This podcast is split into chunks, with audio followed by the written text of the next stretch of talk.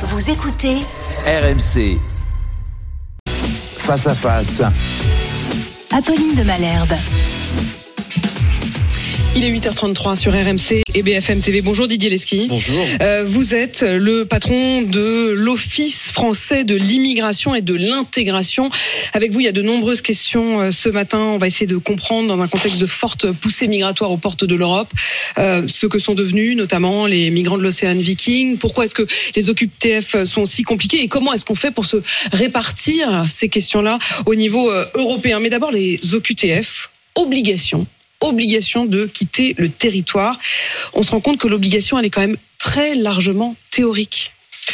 Elle est aujourd'hui effectivement euh, théorique au sens où euh, on a beaucoup de difficultés à la fois sur le plan juridique dans les démarches avant euh, la mise en place de du retour effectif et on a euh, euh, un deuxième problème, on le sait, et le président de la République a beaucoup souligné ce sujet ces derniers ces dernières semaines et ces derniers mois, c'est euh, ce qu'on appelle les laissés-passer consulaires. Aujourd'hui, tout le monde a à peu près en C'est tête. ce, c'est ce papier qui permet, enfin, C'est l'autorisation du pays de retour d'origine. De retour Et et de retour. d'origine et d'accepter son ressortissant alors même qu'il a euh, euh, été euh, soit débouté, soit il n'a pas eu d'autorisation pour rester en France alors qu'il y est rentré de manière illégale. Et ça, et ça, c'est déjà difficile, mais c'est quand on sait la nationalité de celui qui est frappé d'une fameuse OQTF. Oui, bien sûr, il y a le problème de la nationalité à déterminer, mais c'est pas ça le fond du problème, je crois, parce que bien souvent on connaît la nationalité, on la connaît d'autant plus que euh, très souvent, et c'est euh, l'étude qui a pu être faite à partir des précédentes vagues de régularisation, en particulier dans les années 80, on sait que beaucoup de personnes sont rentrées avec des visas de court séjour, et donc la pression sur les visas est à corréler justement au problème du retour, et on sait à partir de ce visa initial quelles sont souvent les nationalités. On va euh, rentrer dans le, dans le détail, mais je voudrais qu'on prenne euh, quelques exemples récents qui ont été tristement euh, mis en lumière par l'actualité. D'abord, cette affaire qu'on avait révélée sur RMC hier, un homme qui a été mis en examen, écroué après un viol d'une patiente à l'hôpital Cochin à Paris. Il avait rôdé autour d'elle, il s'est fait passer pour un faux patient pour pouvoir être emmené lui aussi dans le même hôpital et pouvoir la suivre. Il s'agirait d'un Jordanien sans papier de 22 ans et on découvre qu'il était sous le coup de trois OQTF, trois différentes obligations de quitter le territoire parce que comme il n'avait pas de papier, bah, il donnait à chaque fois une différente nationalité, une différente adresse, une différente identité. C'est donc les limites du système.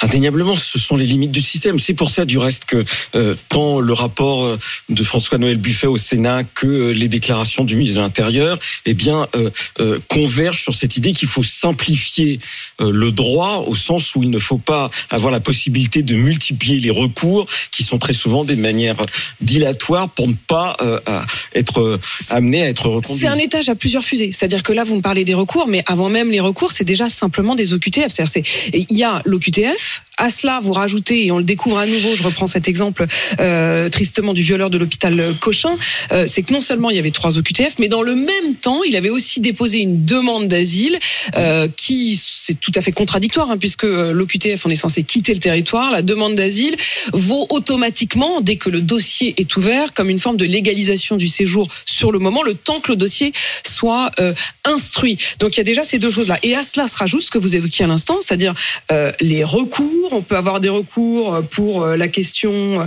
de la compétence de l'autorité, pour euh, la forme, pour le délai de notification, pour les erreurs manifestes d'appréciation. Est-ce qu'il y a trop de recours? Est-ce qu'il y a trop de systèmes? Est-ce que tout ça est trop parallèle?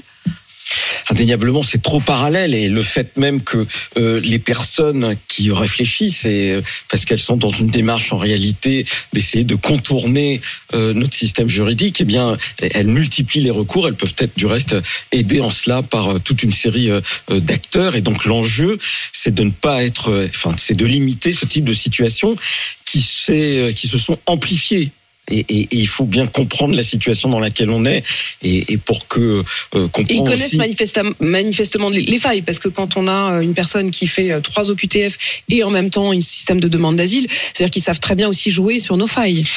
Bien évidemment, et ces failles sont devenues euh, beaucoup plus importantes et visibles parce qu'on a une très grande augmentation de la demande d'asile. On n'a jamais eu autant de demandeurs d'asile en France que ces dernières années. On va sans doute terminer la- l'année à près de 120 000 demandeurs d'asile. En même temps, on a une immigration régulière qu'il ne faut pas associer à ces démarches qui sont des démarches euh, dilatoires. Et c'est ça la difficulté. Il faut protéger, je dirais, la dignité de ceux qui viennent parce qu'ils ont un droit au séjour et en même temps faire en sorte que ceux qui n'ont pas le droit au séjour soient reconduits le plus rapidement possible. Vous nous Et parlez là est la difficulté. simplification. Vous nous Oui. parlez de simplification, mais c'est un mot qu'on entend depuis la création des OQTF en 2006. De- depuis, depuis 2006, on sait qu'il y a un problème de simplification.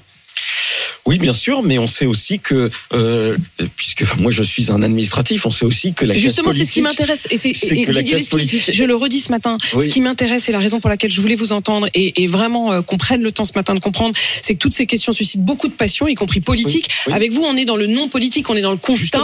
Et, et donc, moi, mais ce- qui est un constat que ça va, ça va pas bien, que ça marche pas fort quand même. Bien évidemment, mais il faut d'abord, je dirais, être d'accord sur ce constat. Et, et, et la, la difficulté, c'est qu'à chaque fois qu'il il y a un débat qui est posé, en particulier devant le- la représentation nationale ou au Parlement, on est dans, ce- dans une sorte de comédia dell'arte. C'est-à-dire, on a euh, une partie de la classe politique ou de l'opinion, et même peut-être des journalistes qui expliquent qu'on est en train de passer du jour à la nuit et que euh, le texte qui est proposé par le gouvernement est absolument terrible. Et puis après, on s'aperçoit euh, quelques Que dans années les plus tard, dans les faits, eh bien, euh, la, marge de quoi. progression a été euh, très faible. Et rappelez-vous, c'est c'est le, le, je dirais, la, la comédie d'une certaine manière. Moi, je le vois, euh, c'est un point de vue administratif qu'on a eu au moment du dépôt de la loi Colomb, où beaucoup d'observateurs ont dit, ben, tout ça est absolument terrible. Et puis après, euh, euh, trois ans après, on s'aperçoit que les failles existent d'autant plus que la pression migratoire elle-même a augmenté. Donc il y a un décalage quand même encore plus fort sur ces questions-là entre les paroles et les actes réels. Oui, mais il faut rajouter du reste parce que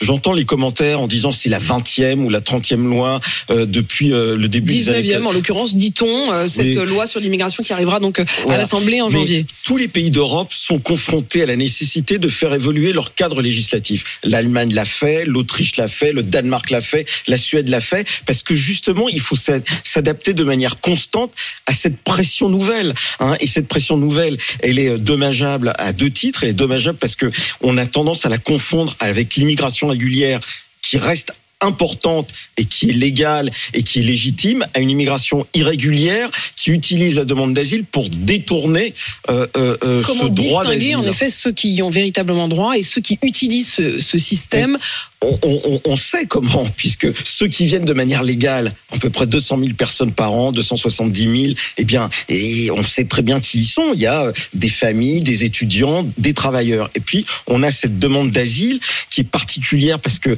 elle est, euh, euh, elle correspond à des nationalités qui, pour beaucoup, ont un taux de protection, comme dit l'Office français pour les réfugiés et, les apatrides, qui est très faible. Il faut rappeler, par exemple, que les deux premières nationalités qui traversent la Méditerranée du côté de l'Espagne, ce sont les Marocains et les Algériens, qui ne relèvent pas exactement de la demande d'asile. Et la première nationalité, ou les deux premières qui traversent la Méditerranée et qui vont en Italie, ce sont les Tunisiens depuis plusieurs années et les Égyptiens au- aujourd'hui. aucune de ces quatre euh, nationalités ne peut prétendre automatiquement au droit d'asile, on est d'accord? Très peu de personnes peuvent, il peut exister. euh, Et en- pourtant, ils font une demande d'asile. et- et bien sûr, il Et peut donc, ils ouvrent euh, le système des droits. Alors, ils, ils arrivent et dès lors qu'ils sont Mm. demandeurs d'asile, ils sont en situation régulière.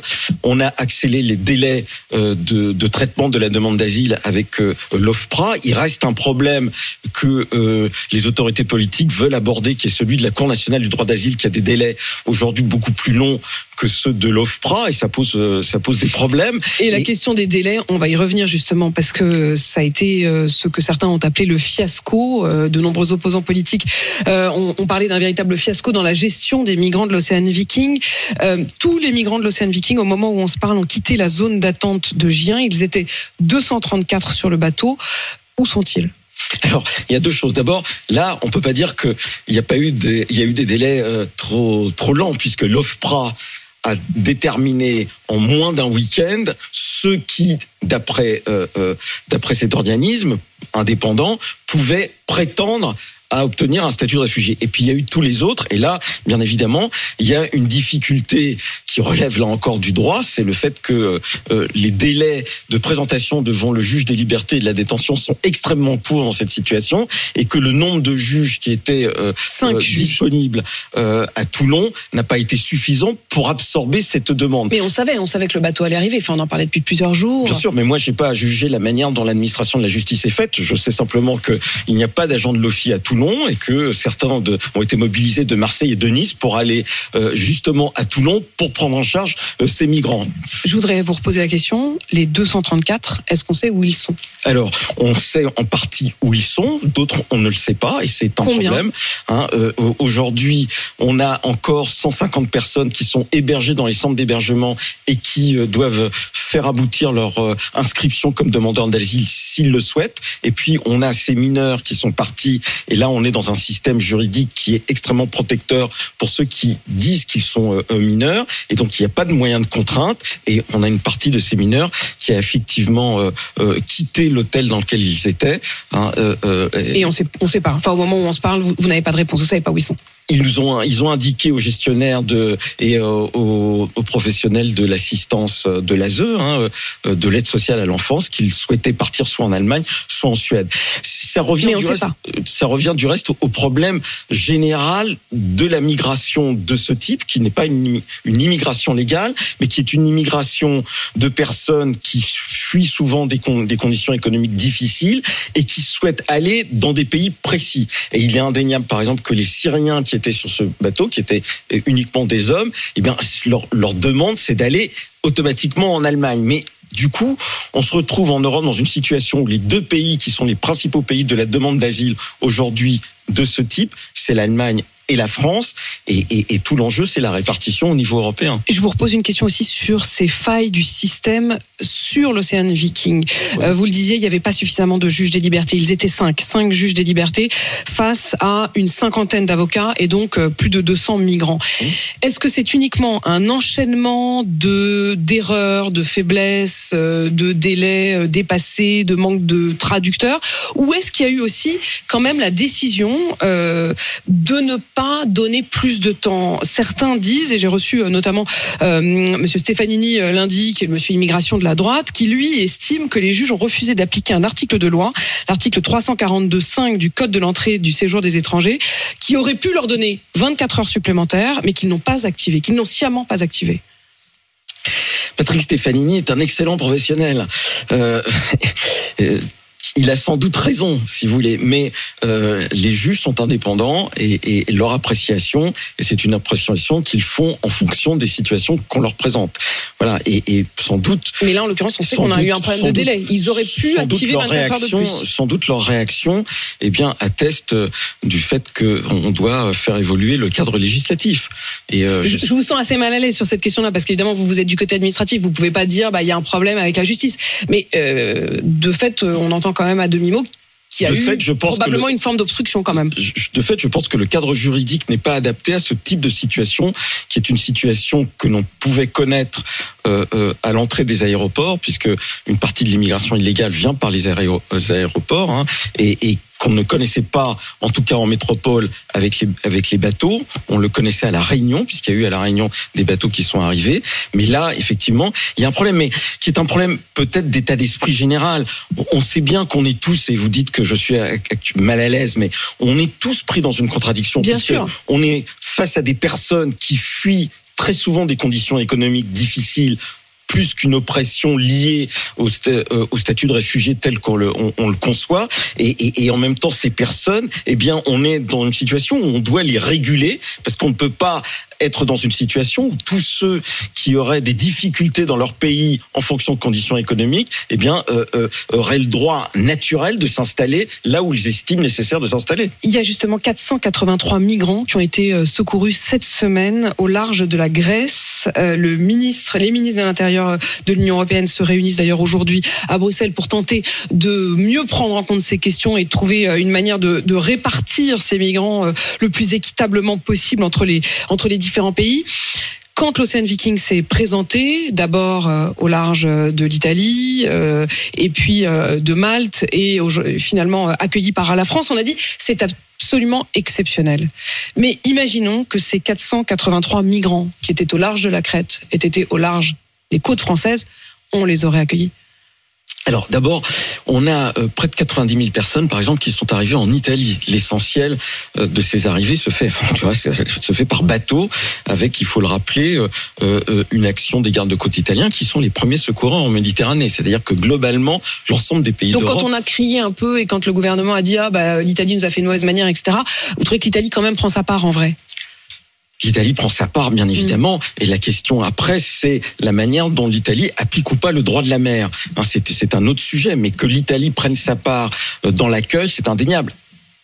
Je dirais un bémol près, c'est que l'Italie enregistre beaucoup moins de demandeurs d'asile que la France. En général, la moitié moins euh, euh, euh, par rapport à la France. Mais l'autre problème, c'est qui part. Et à partir du moment où on, on sait qui part, qu'est-ce qu'on fait de ceux qui partent dès lors qu'on estime qu'ils relèvent pas de l'asile? Et c'est là toute la question. Et c'est pour ça que je reviens sur les nationalités qui traversent la Méditerranée.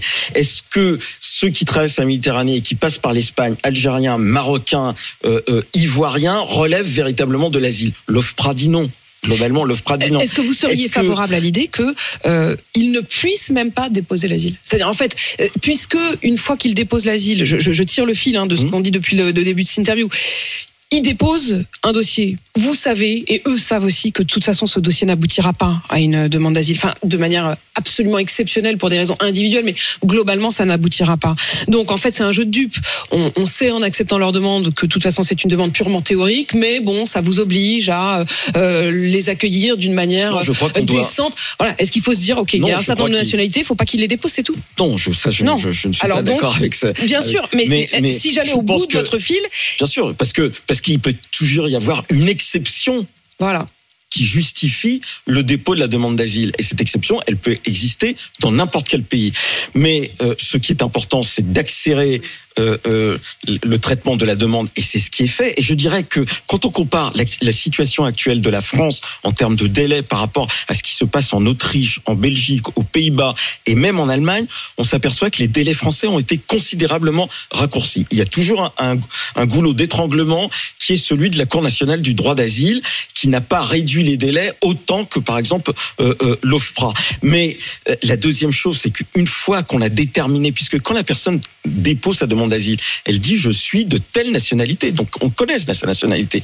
Une fois qu'elle a été déboutée, la question c'est d'obtenir du pays d'où elle vient l'autorisation de le ramener dans le pays. Et là, on n'a pas de problème d'identification puisque il a déposé Mais on a un problème d'accueil. mais on a un problème De retour. Et c'est pour ça que la question de la pression Diplomatique. diplomatique et de la pression qu'a rappelé le président de la République il n'y a pas longtemps, et je, je, je, je regarde et je vois que ça a été peu souligné. Le président de la République a dit il faut qu'une partie de l'aide au développement soit conditionnée à euh, une bonne collaboration sur le retour. Eh je pense qu'il a raison. Et il a d'autant plus raison que, par exemple, on prend un pays, je vous ai cité par exemple le, le nombre de, de Marocains qui passent à travers euh, euh, la Méditerranée du côté de l'Espagne. Mais en même temps, le Maroc, c'est le pays pour lequel on a accueilli le plus d'étudiants cette année. Plus de 40 000, 10% des étudiants étrangers qui sont en France sont marocains.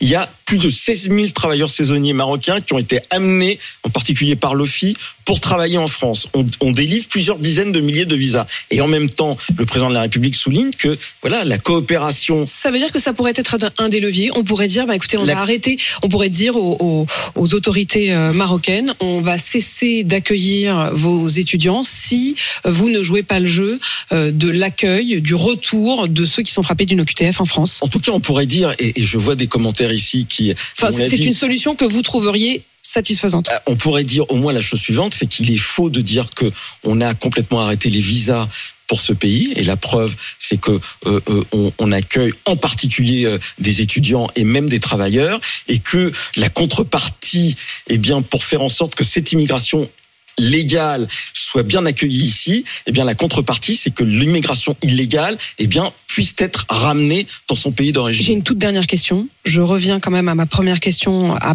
à l'aune de tout ce que vous nous avez dit. Le fameux violeur de l'hôpital Cochin, euh, dont on a découvert qu'il avait trois OQTF, il est aujourd'hui euh, en prison. Quand il va sortir de prison, si on n'a toujours pas sa nationalité, que deviendra-t-il?